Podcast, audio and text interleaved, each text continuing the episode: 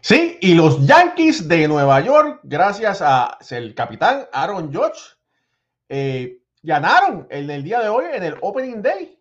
Sobre eso y mucho más, no se vaya nadie, que béisbol ahora comienza ya.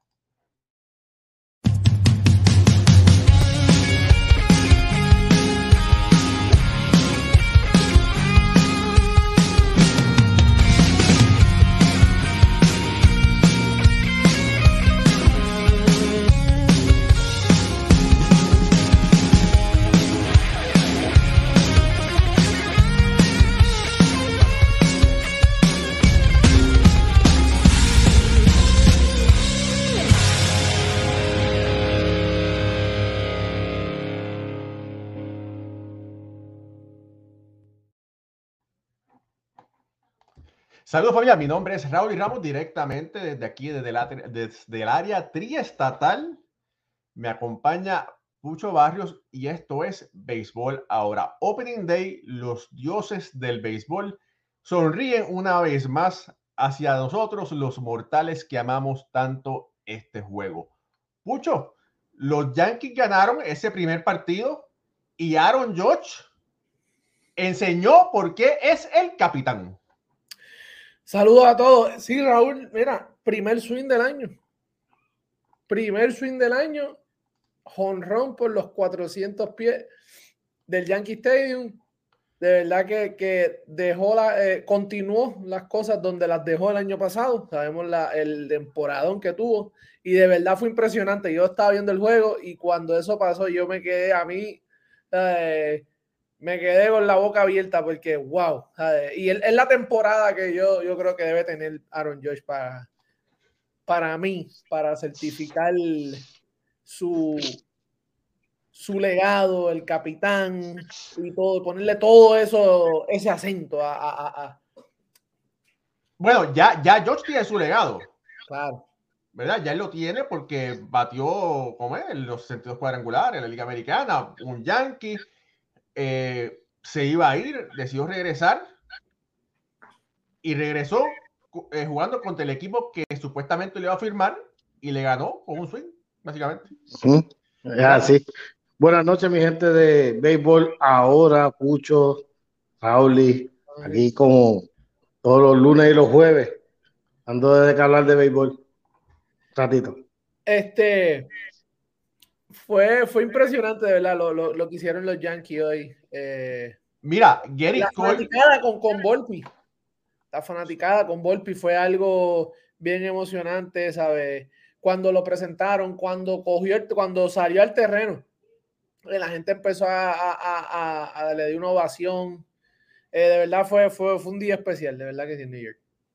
Mira, y Gary Cole lució extremadamente bien. Si ese es el Gary Cole que los Yankees van a tener este año, porque todavía los Yankees no han visto lo que Gary Cole es capaz, ¿verdad? El Gary Cole ese que vimos anteriormente con Houston, ese todavía no lo hemos visto en el Bronx. Pero si ese es el Gary Cole que los Yankees van a tener este año, la cosa se va a poner interesante, Ricardo. Eh, lo que pasa es que Gary Cole es solamente uno. Entonces el equipo de los Yankees necesita un poquito más de ayuda en cuanto a eso. Gary Cole tiene la capacidad de hacerlo. Eso para eso le dieron treinta y pico de millones. O sea, no lo había demostrado, pero sí, él tiene la capacidad de hacerlo. Eh, lo hizo una vez con Houston, pero Gary Cole solo no puede ahora mismo con, con, con el empuje completo. vamos a esperar, estamos en el primer día, eh, él lució como tenía que lucir, y yo espero que luzca así toda la temporada completa. Oye, ¿y se recortó la melenita? Sí, ya no tiene melenita. Mm. Los míos, el mío, el mío, el mío. el tuyo, también, tú eres, tú eres, del mismo equipo. Sí. Mira, eh, hay que también, hay que, hay que decir que Gleyber Torres, Gleyber Torres eh, la sacó un momento, ¿verdad? Que eh, siendo el, bateador designado, la sacó, lució muy bien también con ese swing hacia el right field, aumentando el valor que él tiene, ¿verdad? Porque todavía están los comentarios de un posible cambio pero ya con el, dinero que está ganando no sería tan eh, económicamente tan viable para otros equipos, pero bueno, ese, ese, ese swing de Gleyber lució de maravilla. No, fue, fue de que tuvo tremendo juego. Eh, buen arranque de, temporada. De verdad, es esto, la confianza, le, le da una, una, confianza entrando a la temporada, teniendo un buen primer juego, te, te ayuda mucho, ¿verdad? A lo que es moverte. Eh, y más con la presión que, que sabemos que, que, debe tener Gleyber, porque sabemos los comentarios, los rumores, que los cambios, cerró el, las redes sociales por eso. todo este toda esta, toda esta novela que, que trae el, el nombre de, de Gleyber Torres, por, por la, lo van a cambiar, eh, no puede jugar, qué van a hacer con él, lo suben, lo bajan, dónde va, suben a Volpi, Gleyber que hace la hora, o sea, todo esto, tener un comienzo, un día, cosa, un buen comienzo es súper importante y también para su futuro, porque así eh, los Yankees pueden decir, ok, está teniendo una buena temporada, lo vamos a cambiar, lo extienden, sabrá Dios qué pase. Pero es tremendo mucho por, por Gleyber. Por eh, se fue de 3-1, eh, dos carreras impulsadas. Que siga así. Mira, yo te voy a decir una cosa. Los Yankees ganaron bien, ganaron, 5 a 0. Y aunque los Mets ganaron también, ganaron en Miami, pero ese 5 a 0 hace que los Yankees sigan siendo los Reyes de Nueva York. El picheo, el picheo fue, fue impresionante, este, Raúl y, Ricky. Eh, dieron, dieron 16 ponches, solamente 3 bases por bola. Eh, cuatro y no permitieron carrera. Eh, creo que es una buena señal, Ricky, a pesar de, del, del revolú con, con, las lesiones de, lo, de la rotación. es una buena, es un buen indicio de, de, que tienen, ¿verdad? El picheo responda de esta manera y tan temprano en la temporada. Sabemos que el equipo de San Francisco también que la ofensiva, pues, no es, no, es una ofensiva potente, pero como quiera, son, son, son, profesionales, son grandes ligas y te pueden hacer el mismo daño de cualquier otro equipo. So, buen, buen comienzo para el bullpen de, los Yankees, Ricky, de verdad que sí.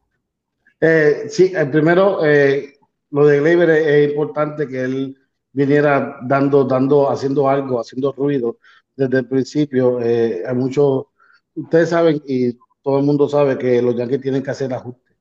Ellos tienen que hacer ajustes con el sin porque no se sabe qué va a pasar de aquí a, a otro, a, a, a, julio. Pero que Gleyber haya empezado bien bateando significa que él está ready para que por él se pueda dar un buen cambio también. So, eh, muy bien acertada tus palabras, Pucho, y el bullpen, eh, ¿qué te puedo decir? No me gusta, quiero verlo como equipo que bate. Quiero verlo como equipo ofensivo. Entonces ahí es cuando uno, porque todo el mundo, mira, a mí los otros me dijeron, pero Yoshida puede ser de esto. No, hay que esperar 162 juegos. Él tiene que batear 500 y pico de turnos para entonces tú decirme a mí que Yoshida es una superestrella.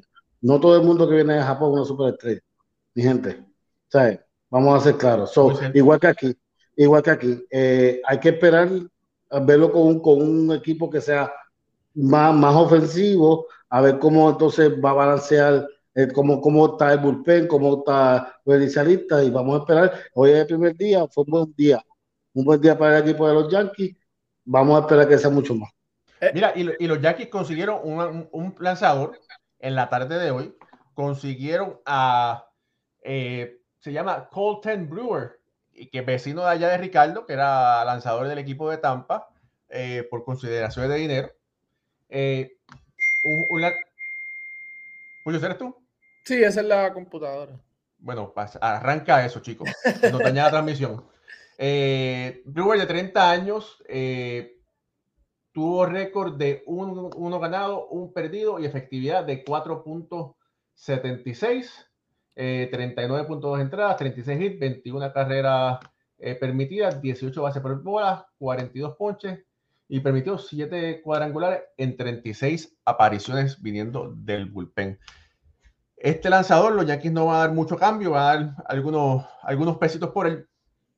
Ellos lo que están buscando es fortalecer, seguir fortaleciendo el bullpen, que como todo equipo de grandes ligas, ese es uno de los talones de, Aquiles. Mira, eh, por aquí vamos a hablar Vidal Santiago, que está conectado por ahí. Ed Pana, saludos también. Isaac Martínez, buenas noches. Lizardo Rivera, lo mejor que le pasó es llevar el número 11 de Garner. Oye, Lizardo, tú, tú no perdonas, chico. Eduardo Chávez, Open Day, vamos Yankee. Buenas noches, Raúl. Pucho Barrio, saludos desde México. Lizardo Rivera dice buenas noches, familia. Arnaldo Rivera, saludos. Justin Román, buenas noches. Pucho Ricky Ward, el mago de las gorras y el jefe Raúl. No, yo no soy jefe, aquí somos toda una familia. Eduardo Chávez, los Yankees son mejores defendiendo en el cuadro interior. Volpe y Lemegio son una llave fantástica. Justin Román, Lizardo Rivera, saludos. Eh, por ahí te están saludando. Camil Jorge, buenas noches, señores. Disfrutando el inicio de temporada. Vamos, Yankees. Waldemar Ramos, saludos familia de Béisbol ahora. Linda noche y a gozar con el mejor podcast de Béisbol. Gracias, hermano, por ese piropo. Dice Ulises Mesa. Hoy ganamos los Mets, ¿verdad? Porque acuérdense que Ulises es Met. Él, no sangre, la sangre de él no es roja, es naranja. Dice, hoy ganamos el juego con Mad Max y perdimos el Chevrolet 57 a Justin Verlander. Vamos, vamos a seguir con eso. Eh, por aquí Aníbal Candelario, saludos. Y bueno, por ahí todo el mundo está saludado. Mira, eh, otra cosa que pasó importante hoy, porque hubieron, hubieron muchas cosas interesantes, es que hay un señor que sigue aportando a su leyenda y es el señor Miguel Cabrera. Miguel Cabrera con un, un hit muy importante sigue demostrando la clase de bateador que es. Empata a Chiro Suzuki eh, con cantidad de hits conectados. Y de verdad que qué bueno por Miguel Cabrera. Esperemos que uno siempre quiere ver a estos grandes jugadores deportistas en la cima cuando se retira, no los queremos ver por debajo. Y esperemos que esto sea un buen augurio de la temporada que Miguel Cabrera puede tener, Pucho. Sí, ahora mismo todo lo que haga a mí eh, es, sumar, ir moviéndose en las tablas de ahora en adelante, y más esta su última temporada. Eh, creo que va a ser una temporada que una de las más que se va a disfrutar, pensando, ¿verdad? Pensando yo acá. Eh, la última, no va a tener presión, ya, ya dio los 3000 y eh, ya lo que venga es bien recibido. Va moviéndose poco a poco en ciertas tablas, hay ciertos números, yo creo en los dobles eh, y ciertos otro, otro, otro récord que, que tiene que, que, puede, puede moverse, ¿verdad? Terminar en el, en el top 15, top 10. pero ¿qué más puede pedir Miguel Cabrera con, un legado que ha dejado, ¿sabe? Pelotero de los mejores. Muy poco, uno de los mejores bateadores derechos de nuestra generación y por consiguiente uno de los mejores en la historia del béisbol, porque la calidad de lanzadores que Miguel Cabrera ve no es la misma calidad de lanzadores que veían los lanzadores, los, los bateadores del pasado. Eh, Miguel Cabrera va a terminar como Albert Pujols. Albert Pujols se, se retiró por todo lo alto dando veintipico de rones, empujando un montón de carreras. Yo creo que el, el, relax de él este año, el estar relax, que ya no tengo la carga de que tengo que, tengo que cargar el equipo de Detroit. O sea, yo no, ya yo me retiro este año y yo voy a jugar tranquilo y feliz. Eso lo, va a ayudar mucho a, a, seguir. Eh, mi gente, otra cosa, otra cosa que, que le voy a decir de, de Miguel, acuérdense que bajaron la abeja. Yo, yo, decía, wow, si hubiesen bajado esa abeja de, de de 420 pies a 400 pies que lo bajaron por toda la línea. No sé cuántos honrones hubiese dado Miguel Cabrera. Le cogieron solamente 189 bombos cerca de la verja. O sea que con 189 bombos, para ustedes lo sepan, mi gente, 189 honrones que hubiese dado si hubiese estado la verja al frente. Esos son datos que casi no se escuchan, pero son 189 más. O sea, se dio 600 y pico, casi, casi 700 honrones. Bueno, y eso fue, una, eso fue, una, de las razones por la cual eh, Juan Igor González no sé si quiso quedar en, Detroit. Él quería que acercara un poco las verjas del Comerica Park y pues no le hicieron caso, ¿verdad? Y, pero bueno, finalmente, 20 años después, mucho tiempo después, lo hacen y lamentablemente lo hacen al final de la carrera de Miguel Cabrera. Un paquete difícil y el frío también, todos esos factores. Y mira todo lo que hizo, como tú dices, Ricky. Pero. Bueno, mira, por ahí, eh, pues, vamos, vamos a hablar un poquito de los Mets. Eso es un tema. eso, es un tema eso es un tema que. Aquí las cosas. primero, ¿dónde, deja que Moisés. Las vacaciones ya están pagas. Moisés está, oye, Moisés tiene que estar eh, agarrado a un palo de luz llorando por, por el Verlander, yo me imagino. No, no, saludos a, saludos a Moisés. O sea que se, se le quiere de, de, gratis a Moisés. Gran profesional y gran amigo y de verdad que gran comunicador. Es, es, es, molestando. No, Raúl, wow, New York, en Queens está la cosa. No sé qué, qué más, ¿verdad? ¿Qué, Mira, qué... vamos, a hablar, vamos a hablar de las cosas buenas que pasaron hoy. No, eh, no de las buenas. Los me quedaron. Eh, Max Scherzer, que yo siempre he dicho que es un Chevy del 57, un, o sea, y digo, ¿verdad? Porque es, es un clásico, es un clásico, es un jugador que está sobrepagado para traerlo a Queens, ¿verdad? Que ser, que sincero. Eh, y sabemos que empezó bien, pero no sabemos hasta dónde nos va a llegar en una temporada de 162 juegos. Y eso fue lo que le sucedió el año pasado, ¿verdad? Y es el mismo problema que estamos teniendo con Justin Verlander. Justin Verlander dijo, no, si hubiese sido un juego de playoff, yo hubiese tirado. Pero no, no voy a tirar, porque no hay, no hay, necesidad de tirar ahora. Wow, la temporada está empezando y ya tiene un problemita. O sea, eh, es preocupación para, no solamente para, para, el equipo de los Mets, ¿verdad? Es preocupación como tal para todos los fanáticos. Justin Verlander va a ser un jugador que va a llegar a Salón de la Fama, pero que en su debut de los Mets ya tenga un problemita. De verdad que eso de, eh, da un mal sabor en la boca. Ricky. Eh, yo prefiero que sea ahora y no después. Eh, prefiero que sea ahora temprano y que se pueda arreglar temprano y no después. Pero eh, no solamente Justin Verlander, eh, muchos pitchers van a tener muchos problemas con, con esto de reloj. Va a haber muchos problemas de piernas con esto de reloj, porque no te creas que es solamente lanzar. Mira lo que pasó a Max Fry hoy, corriendo para la primera. ¿Qué pasa? Que como estás acostumbrado ahí te, ahí te, ahí te, ahí te, cuando vas a correr para la primera, ahí se te atrapó. So, eh, yo prefiero, lo, hablando de los Mets, prefiero que sea ahora y no después, que no le pase como un de Grom, que tuvo allá al final se, se, se, fue. Este, nada, vamos a ver, como te digo, estamos empezando, son 162 juegos, vamos a ver cómo va el trote de aquí a junio a, a, a julio. Entonces ahí yo, yo, te puedo decir con más claridad qué es lo que va a pasar y qué no puede pasar. Sí, pero ahora mismo está todo el mundo con. Sí, Ricky, pero hay algo, y, y, y ¿verdad? Y, y, como pelotero, te, te, voy a decir como, ¿verdad? como pelotero, cuando tú, tú tienes ese, esos buenos comienzos, ¿sabes? Y, y, esa, e, es como cuando tú vas a un trabajo, o vas a una cita, o lo que sea. Se pone la pauta. Esa primera impresión uh -huh. es, es, es bien importante y sabemos que es como tú dices, una temporada larga, son 162.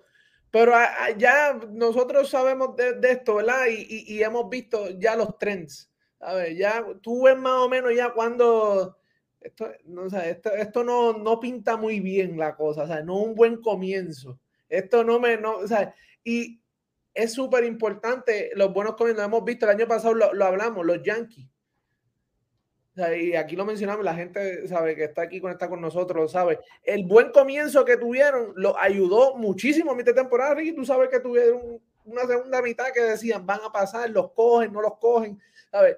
Pues para mí, por lo menos yo, mi pensar, eh, es bien importante. El primer comienzo, esa primera semana, es, es, bien importante, ¿sabes? Es bien importante cómo tú luzcas con los peloteros, con todo, sea, es bien, bien importante porque eso más o menos dista, ok, cómo va a correr la temporada. So, en los equipos. Por eso yo no me arreguindo mucho del. Son 162, porque a veces los 162 ni nos dan. Tienen que jugar un juego extra. okay. Yo te voy a contestar eso ahora. El equipo de Minnesota empezó ganando cuatro meses, caballo. El año pasado. El año pasado. Y en los sí. últimos dos se cayeron. Se cayeron. So, ¿Por qué? ¿Por qué? Porque hubo unas lesiones, porque el pichón no le respondió, ya lo último se veía agotado. Este, todo ese tipo de factores pueden pasar. So, por eso te digo, yo sé que yo sé que la primera impresión siempre cuenta, es bien importante, pero la primera impresión no, a lo mejor no va a ser mañana, que era su segundo, su primer juego. A lo mejor la primera impresión cuando llegue a un segundo juego, a una segunda tanda, entonces sea, te mete 9-0.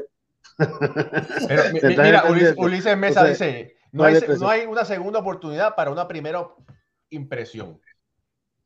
Palabras ¿verdad? sabias de Ulises, siempre. Claro, y mira, imagínate que Ulises es sabio, que Ulises dice que este es uno de los mejores podcasts de béisbol. Ulises es un sabio allá en Venezuela.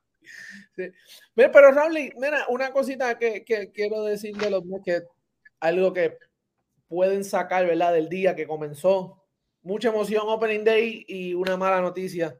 Eh, pero, ¿verdad? Pues, sacaron la victoria, la ofensiva estuvo ahí y el picheo relevista hizo el trabajo.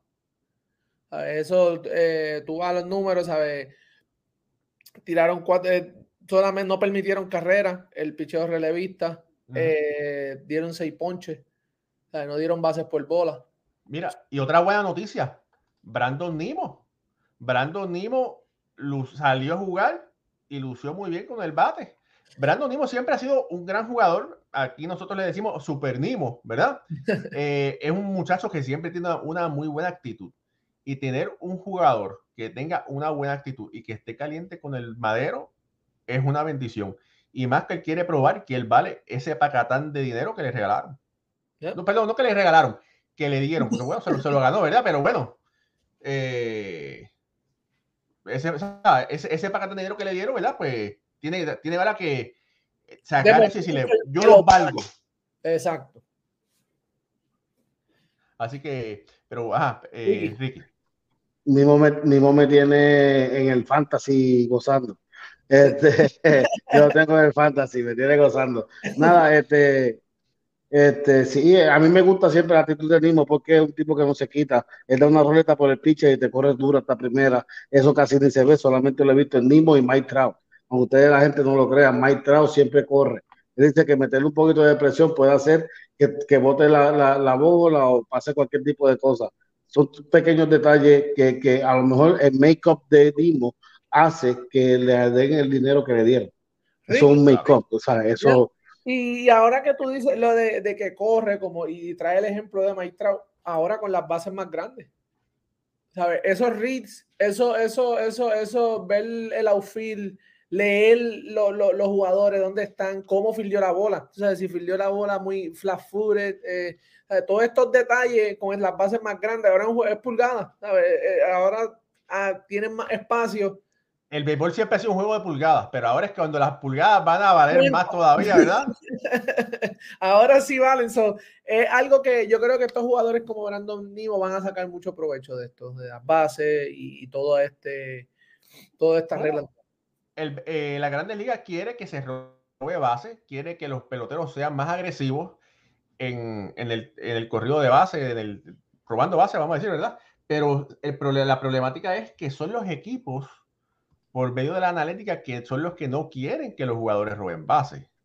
Porque, eh, y esto es una conversación que Ricky tuviste con Carlos Correa. ¿Qué te dijo Carlos Correa sobre robar base? Yo le pregunté a él, porque él, le pregunté cuál era la estadística que más él le gustaba. Él me dijo que era el WAR. El WAR significa que tú eres buen corredor, buen filiador, buen, ¿sabes? Completo.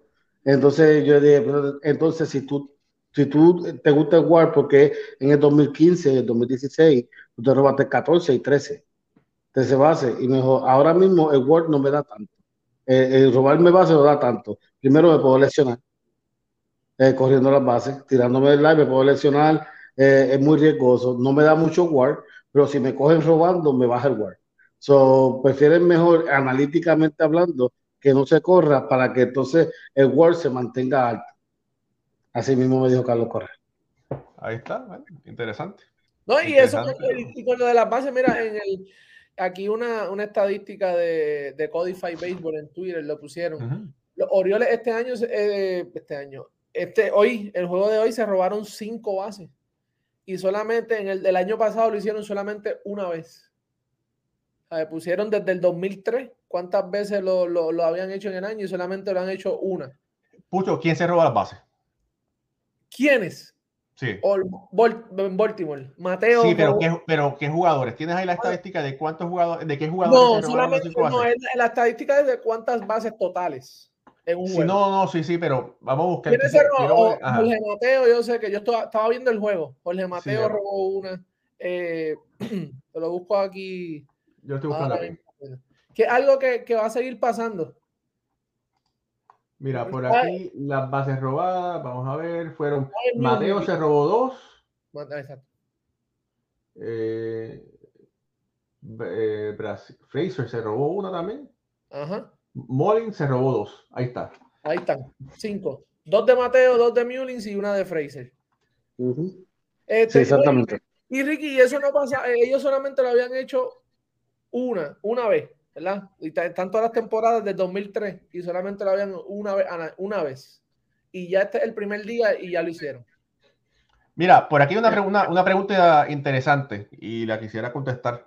Eh, saluda a Javier Rafael Andrade Duncan, que está eh, desde Colombia. Dice, gracias a Dios volvió el béisbol. Y dice, una pregunta, ¿el valor del WAR no se ve afectado por el equipo que juega contigo? No, eso es el valor solamente del pelotero.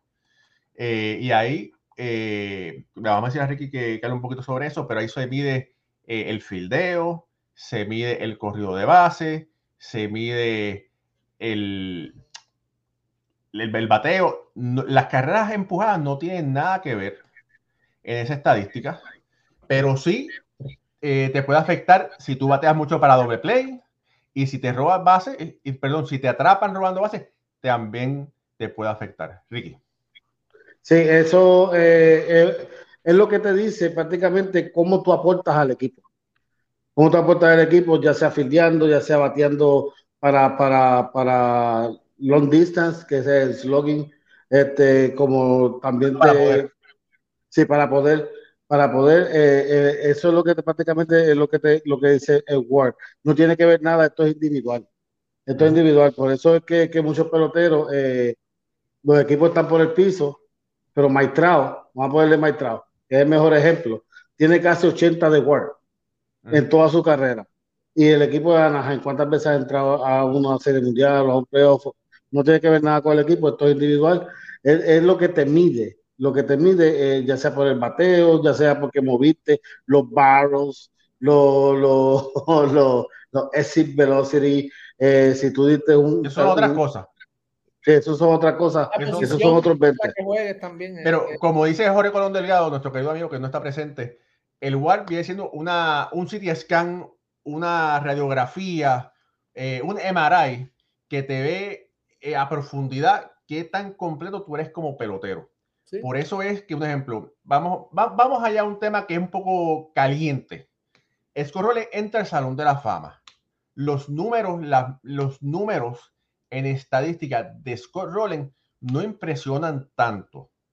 Pero ustedes cuando, cuando ven a Scott Rowland en el Salón de la Fama, en el Salón de la Fama no hay tantas terceras bases que son jugadores del Salón de la Fama.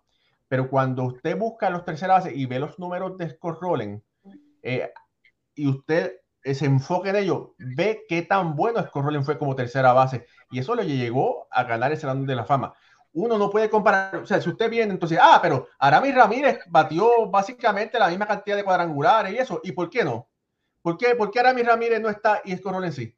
Hay factores, ejemplo, los doble play son un factor que afecta mucho. Y usted puede comparar entonces, la defensa es otro factor y por eso es que Scott Rowland es un, es un, fue, un fue un pelotero muy, muy superior.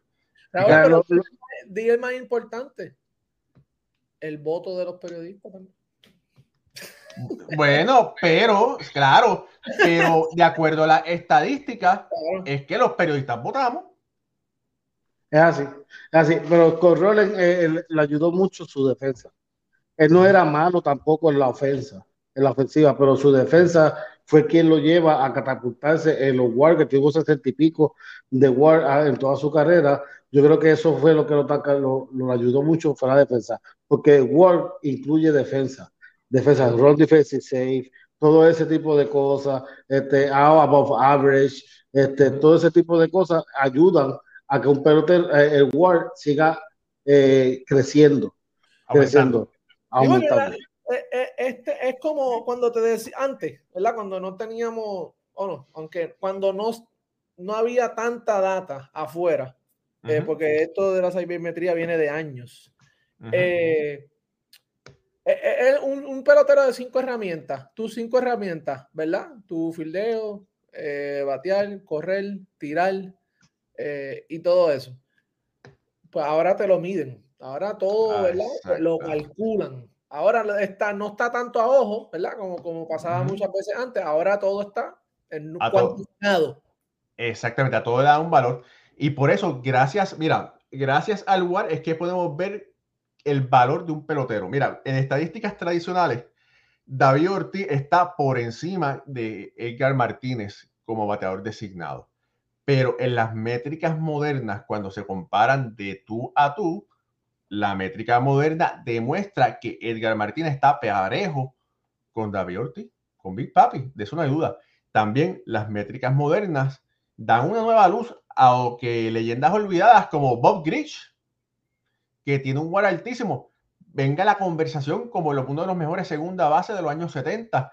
Eh, también ayuda a recordar la figura de José Cheo Cruz como uno de los grandes outfielder, jardinero en las grandes ligas. Y dice, ah, pero es que no tuvo números tan increíbles. Bueno, no tuvo números que son de los top, pero tuvo una carrera larga donde batió más de 2.000 hits jugando en el Astrodome. Y como esa herramienta mide qué tan bueno fue un pelotero completamente defensa, ofensiva, en las bases, eso, eso ayuda a ver qué tan bueno fue un pelotero y por eso nos damos cuenta lo bueno que fue José Cheo Cruz. Ricardo. Mira, yo estoy mirando aquí, el Word es lo que es el OPS. OPS es la combinación de averaje con slugging, ¿ok? Por temporada. Eso es OPS Plus, el speed, que cuánto, cuánto tú, tú te robas, y el fildeo, que es un 95%. So, ahí es donde está el Word. Tú lo calculas, eh, haces eso, sumas la cantidad que tienes de OPS, con la cantidad de fielding, con la cantidad de... y lo divides entre 10 y ahí vas a encontrar el Word. Mira, por ahí están preguntando, por, ahí están preguntando cuál es la diferencia del Word de Fangraph y el Word de Visual Reference. Usan, eh, usan eh, ecuaciones diferentes, pero el Word que utiliza las grandes ligas es el de Fangraph.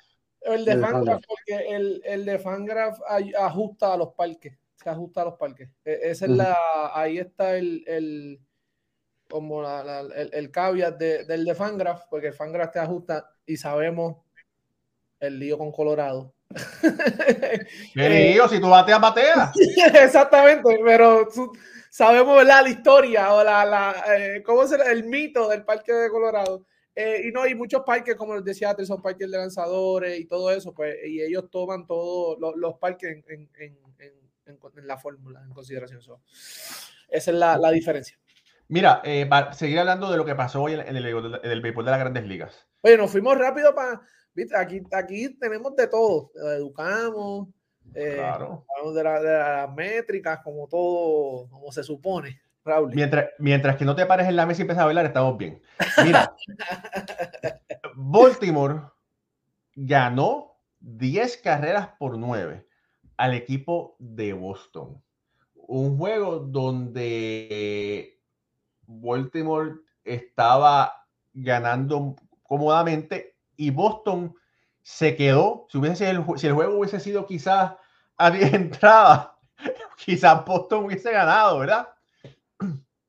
Eh, Masakato Yoshida batió dos hits en su debut. Eh, eh, anotó una y empujó una. Y lamentablemente Alex Cora no pudo tener la victoria hoy. Ahora, este equipo de Baltimore es un equipo prometedor.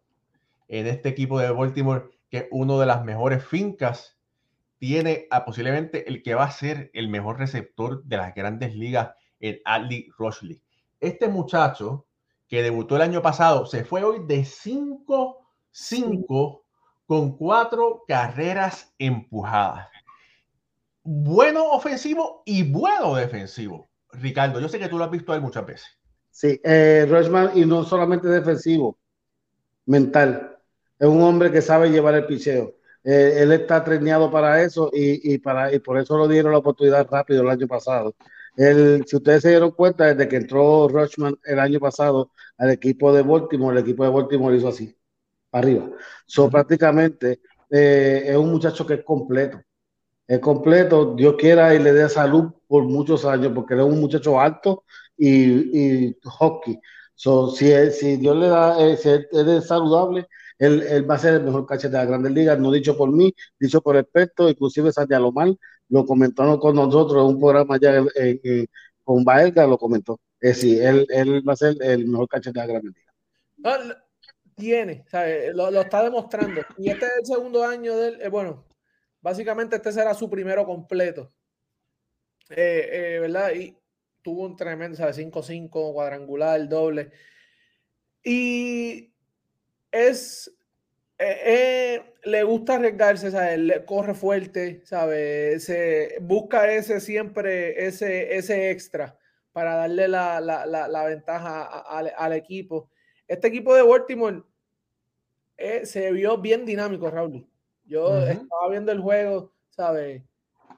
Aprovechándose de, de las reglas del, del, de, de, los lanzadores de, de virarse, ¿sabes? El corrido de base estuvieron bien activos. Pero no me gustó cómo terminó el juego, ¿sabes? Un día nueve, un juego que tú estabas ganando eh, cómodo por, por, cuatro carreras. Sabemos la ofensiva de Boston. Eh, pero es un equipo que también quiero verlo, como, como tú dijiste ahorita, eh, este, Ricky, con, con, otro equipo. Quiero verlo con, un equipo ¿verdad? del nivel, porque ya con esto que demostraron hoy, ellos, ellos son real. Hay, hay que tomarlo en serio. Ya no es como el año pasado, Raúl, y que estaban los, los, los nenes. no, ahora ya hay que tomarlo en serio. Sabemos el picheo de Boston, pero hablamos del picheo de Boston después. Dime que. Oye, mira, eh, ¿qué hora es? Apunta la hora. 9.38. Ok, apunta la hora y apunta el, minuto del programa porque eh, aquí no, no, no, a nosotros no nos gusta el bullying. Pero mira, Javier Rafael Andrade Duncan dice: Ah, ya entiendo por qué Alfred no vino hoy. Los niños de Boston siguen sin comer. Alfred no soy yo. Javier Rafael es el que lo está diciendo. Pero no, no, el Alfredo me llamó, me dijo que no podía venir porque estaba ocupado. Pero bueno, no importa. Alfredo también te lo queremos mucho. no, Ricky, mira, la, situación de Boston con el picheo real es de verdad, tienen que, si ellos quieren enderezar su temporada, si ellos quieren de verdad tener, tener algún break y yo sé que Alex Cora ve estos programas y, él se mete por ahí de vez en cuando. Ale, hay que trabajar en el picheo. Es el primer día, son 162 juegos, pero el picheo hay que trabajarlo. Hay que trabajar. Pero, es que tú no le puedes pedir peras al olmo, ¿verdad? Si tú tienes. Es que vamos lo que vamos, ¿verdad? Hace dos años Alex Cora necesitaba un lanzador que lo hubiese llevado a la Serie Mundial y no se lo dieron. So, él tiene que trabajar con lo que tiene. Pero mira, hablando, hablando, vamos a cambiar un poco de los lanzadores que sí tienen los Texas Rangers, ¿verdad? Los Texas Rangers con nuestro querido amigo y pasado eh, lanzador, que ya, ya, ya borré cinta, ¿verdad? No de los Mets. Eh, Jacob DeGrom. Mano, ponchó a 7, no dio se fue, se fue, se fue el bola, pero se la vieron como melocotón. Ese equipo de Filadelfia, ¿qué pasó? Acuérdate que es un equipo que lo, que lo ha visto mucho. El equipo de es un equipo que lo ha visto mucho. Eh. Espérate, Ricky, eso es excusa porque Jacob DeGrom. Hay, hay equipos que lo han visto demasiado y, mira lo que sea abanicarlo. Yo no estoy dando excusa. Yo sé que él no está 100%. Yo sé que Jason DeGrom no está 100%. Jason DeGrom se tiene que someter a una, una, operación que no ha querido someterse hace como dos años atrás. Y esto es el primer juego hoy. Y verán que en mayo Jacob DeGrom otra vez para el él no está 100%. Yo no vi el Jacob de que es cuando, es, cuando Jacob de está 100%, es imbatiable.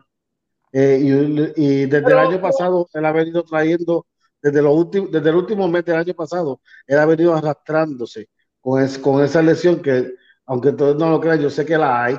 Este, y la Pero Ricky, ¿dónde, ¿dónde no estaba el 100%? Porque estaba 97, 98.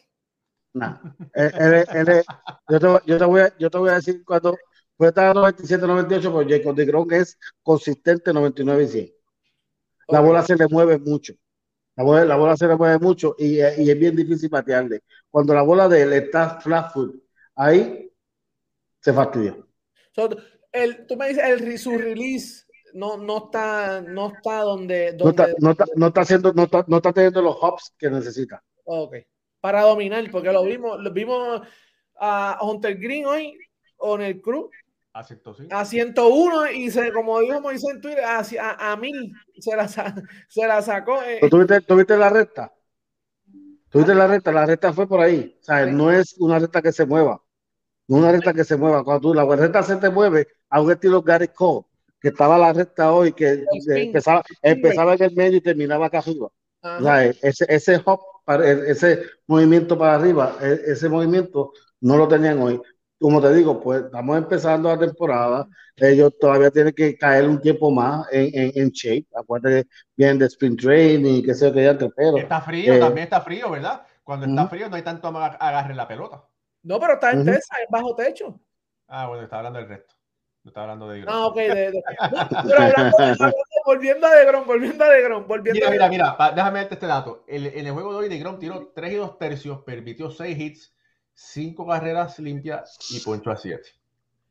Y, y o sea, no es lo que esperamos de DeGrom. Pero no, no, es, va a ser? no es una mala salida, ¿verdad? Porque permitió solamente ¿sabes? tres carreras. Como que no es una mala salida si permitió cinco carreras en tres entradas. Si tú permites, eso, eso, y, y, qué es una, ¿Y qué es una mala salida entonces? ¿Qué qué? Si no es una mala salida, ¿qué es una mala salida si permitió cinco carreras en tres? los quality stars están, ¿sabes? Dos, tres carreras, cinco entradas. Sí, y aquí permitió cinco en, en tres. En tres. 12.21. Cuatro, sorry. No, no, no, no. Está bien, está bien, está bien. Tranquilo, tranquilo. Vamos a darlo, vamos a darlo. Pero no es lo que tú esperas de, de, de Jacob de Gron. Tú no filmaste este tipo para esto.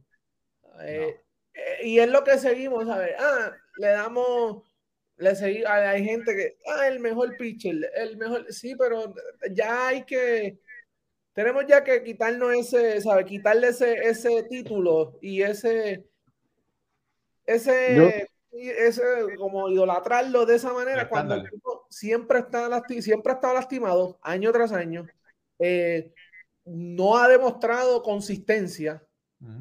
Porque a pesar de que Searcher, como tú dices, este, ¿cuál, ¿cuál, es el carro que tú dices, Raúl? Un Chevy 57 el tipo está ahí. Bueno, pero lo que pasa es que Jacob DeGrom ha sido consistente por mitad de temporada. sí, ¿verdad?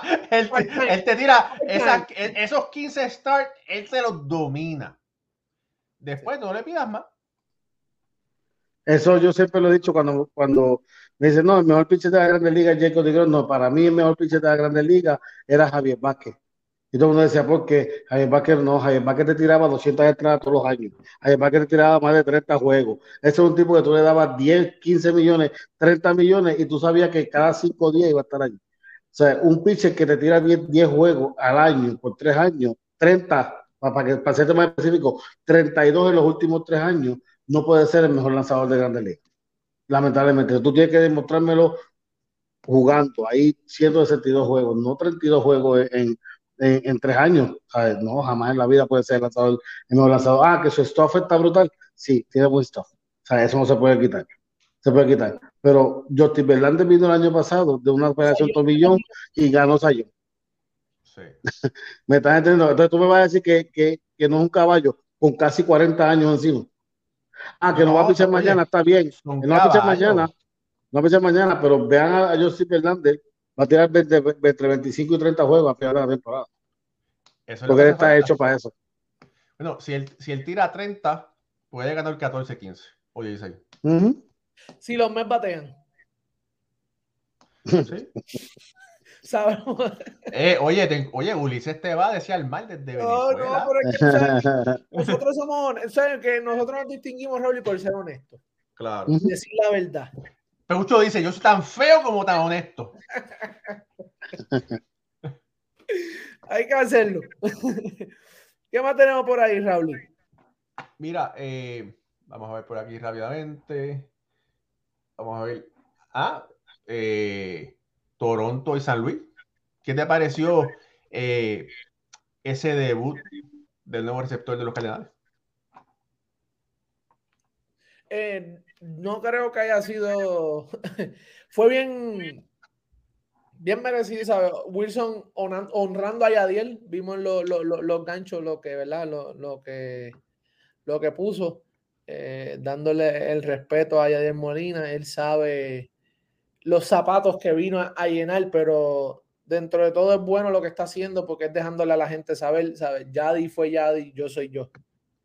Eh, claro y es algo que, de verdad tiene que tenerlo, ¿sabes? Es bueno que lo haga para que él pueda jugar tranquilo y no vaya a, meterse esa, esa presión. Vimos de 4-2. Eh, fue un juego bien ofensivo.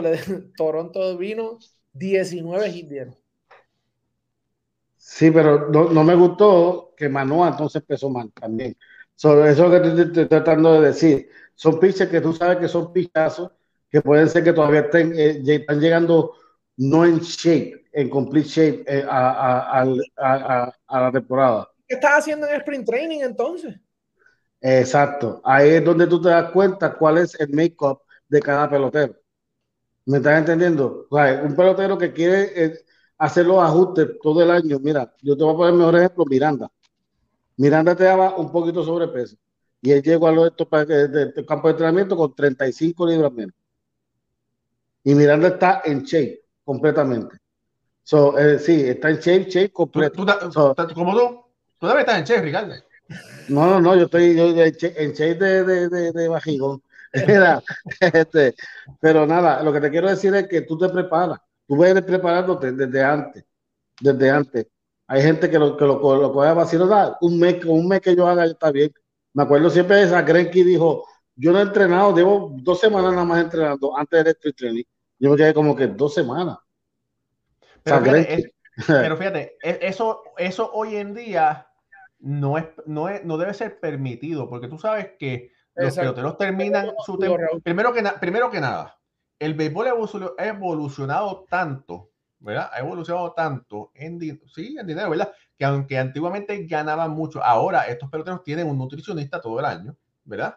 Y terminan la temporada regular, si van a playoff, van a playoff, si no, se cogen unas pequeñas vacaciones de dos semanas, viajan con la esposa a donde sea, y cuando regresan después empiezan a, entrenar. Y una gran cantidad de peloteros estaban, habían llegado con anterioridad a los campamentos primaverales antes de la fecha del 15 de febrero, famosa del 15 de febrero, había estado posiblemente desde finales de enero ahí entrenando y poniéndose en shape para estar ready desde el primer día del campamento primaveral. Y más los lanzadores, ¿sabes? Y, y estos lanzadores, como ejemplo, Alex Manoa, que, que, tuvo un añazo el año pasado. A ver, esto es un año que, que él tiene que venir a, a, seguir demostrando. Tú tienes una salida como esta, salidas malas van a haber. ¿Sabes? Salidas malas, tú sabes, Ricky, ¿sabes? Salidas malas van a estar. Pero no es lo mismo una salida mala que a tu lucir off. A tu no verte que estás ready. Porque ellos se van a trepar ahí y van a tirar.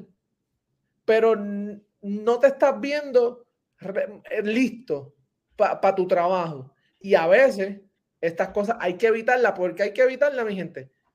Porque aquí es que vienen las lesiones. Ahí es donde vienen los tirones, el brazo, te, te, hiciste un movimiento mal por estar tratando de, hacer algo que no practicaste o que no, no has practicado, o sea, no, tú no lo hiciste, quieres hacerlo en el juego, ¿sabes? Le metes más de lo que le tienes que de meter y ahí es donde vienen los codos, los hombros, la espalda y, y ¿sabes? No, a ti te están pagando millones de dólares, ¿sabes? Se supone que tú estés ready. Cuando a ti te daban los 20 pesos en las dietas ahí jugando doble A. Y yo llegaba y yo, yo tenía que dar dos por juego mínimo. Porque si no, estaba el otro día sentado. Tú lo sabes, Ricky, cómo es la doble A. Tú sabes, Ronnie. Seguro que sí. Este, este, la doble A yo fui parte del equipo 30-30 de los poetas de Juana Díaz. Era todo el mundo 30 pesos todo el mundo. Estoy hablando Fafita Maldonado, Eric Vega, Gilberto Matías, el dirigente era Teris Meléndez, coach José Tercidor, yo era coach, con 20 años fui coach del equipo AA, y éramos los 30-30, así nos decía, 30 juegos, 30, 30, 30 dólares por dieta, por porque no había, no había dinero. Nada, este, sí, eh, eh, hoy tuve una, una, salida mala, mañana puede tener una salida mejor. Tiene eh, Manoa, tiene, tiene los, pantalones bien puestos para arreglar su temporada. Este, y, sí, sí, vamos a, vamos a ver un Manoa, yo creo que ya como para tercera salida, ya un Manoa que estamos acostumbrados a ver. Familia, esto es béisbol ahora. Salimos por Facebook. Si nos está viendo por Facebook, síganos en Facebook. Si usted nos tiene en Facebook, también nos puede, por favor, síganos, vea los artículos que, que escribimos. Estamos por YouTube suscríbase a nuestra página y tenemos nuestra página web www.beisbolahora.com. También estamos en los podcasts de audio. Este episodio va a ser, será convertido en un podcast de audio y si usted lo que nos quiere volver a escuchar, puede escucharlo, puede ver eh, capítulos anteriores. Y si por alguna razón no nos puede ver en vivo, siempre nos puede ver al próximo día. Si a usted no le gusta lo que la radio está dando, siempre nos puede bajar en su teléfono y escucharnos en su carro.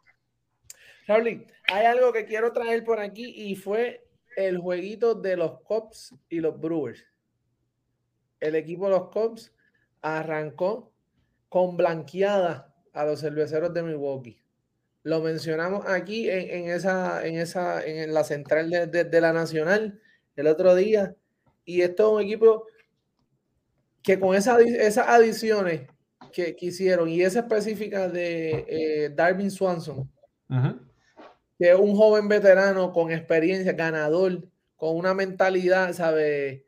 Viene de Atlanta, campeón de Serie Mundial, campeón en la NCAA también con, la Universidad de Vanderbilt.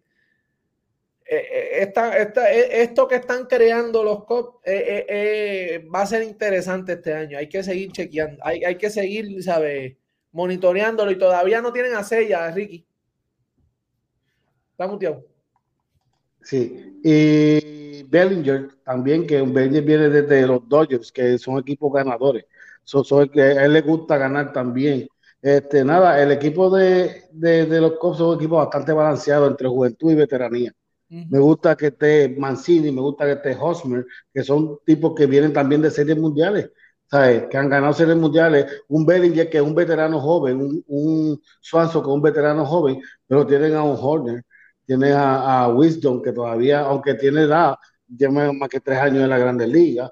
Eh, so, yo creo que ellos, ellos están bastante bien. Me gusta ese equipo de los Cubs. Hay que contar con ellos. Puede ser que dé sorpresa de la central. A esto hay que ver cómo está el macheo, cómo cuando se enfrente con San Luis, cómo puede estar ese macheo. Entonces ahí es cuando tú decides y dices, espérate, aquí, aquí, que, aquí hay que cogerlo en serio o no hay que cogerlo en serio. Y se ganaron a Corby Burns, lo digo por ahí, por ahí Justin, que lo, lo mencionó, se ganaron a Corby Burns, que ese es el, el, caballo de Mira, aparte de eso, los Medias Blancas vinieron de atrás y derrotaron a los Astros de Houston. Tres carreras por dos. Que mira, súper, ¿verdad? Dylan Crowley tiró una joya monticular. Vino hoy. Pero ahora la pregunta es, ¿verdad? ¿Qué tanta falta le va a hacer el señor Altuve a ese equipo ahora? Porque ese es el problema, ¿verdad? Están sin un Altuve, que es básicamente el capitán de ese equipo. Y es un super bateador, ¿verdad? ¿Qué tanta falta le va a hacer ese equipo ahora? Tú divide, divide 160 hits en una temporada 170 que te puede dar Altuve, más por de 170, eh, dividido entre 6 por dos meses y después le quitas dos meses. te, estoy hablando de que, de que, de, que estamos hablando de un pelotero de, 60, 70 hits, 70 eh, veces menos que va a estar una, gente en base. So, y es rápido, un tipo que es líder dentro de, de, sí le va a hacer falta. Le va a hacer falta. Yo sé que Jeremy Peña ha hecho buen trabajo el spring, como primer bate, lo hizo el año pasado como segundo, pero Altuve es Altuve y hay que, y ahí eso hay que quitarse el sombrero y decir usted tenga sí le va a hacer falta. Y, cuando tú vienes a ver todo es, todo se complementa. Es, como si vamos a lo vamos a pasar a, la NBA cuando tú vas a, Golden State. no es lo mismo cuando no tienen a sus tres piezas clave. Cuando sí, no está Curry, está Thompson y Green, pues no, no es lo mismo, no, no funciona igual la maquinaria. Pues aquí es lo mismo. Sí, tiene a Álvarez, tiene a Jeremy, pero no, no tiene, no, tiene ese, ese otro que te falta para encajar el, el, el, rompecabezas. Y va, yo creo que lo, van a, se va a sentir, Se va a sentir porque el, el, reemplazo que, ¿verdad? Que, que, subieron, buena defensa, pero lo que te trae el tubo ofensivamente, como dice Ricky, cuando tú sumes y restas y le quitas, y esos son los hits nada más, lo que dio Ricky, ¿sabes? Cuéntale los honrones y todos los cuales, otras cosas más que, que, que, van, se suman a, la fórmula. creo que, que Houston lo va a sentir. Va, a ser, van a ser dos meses fuertes.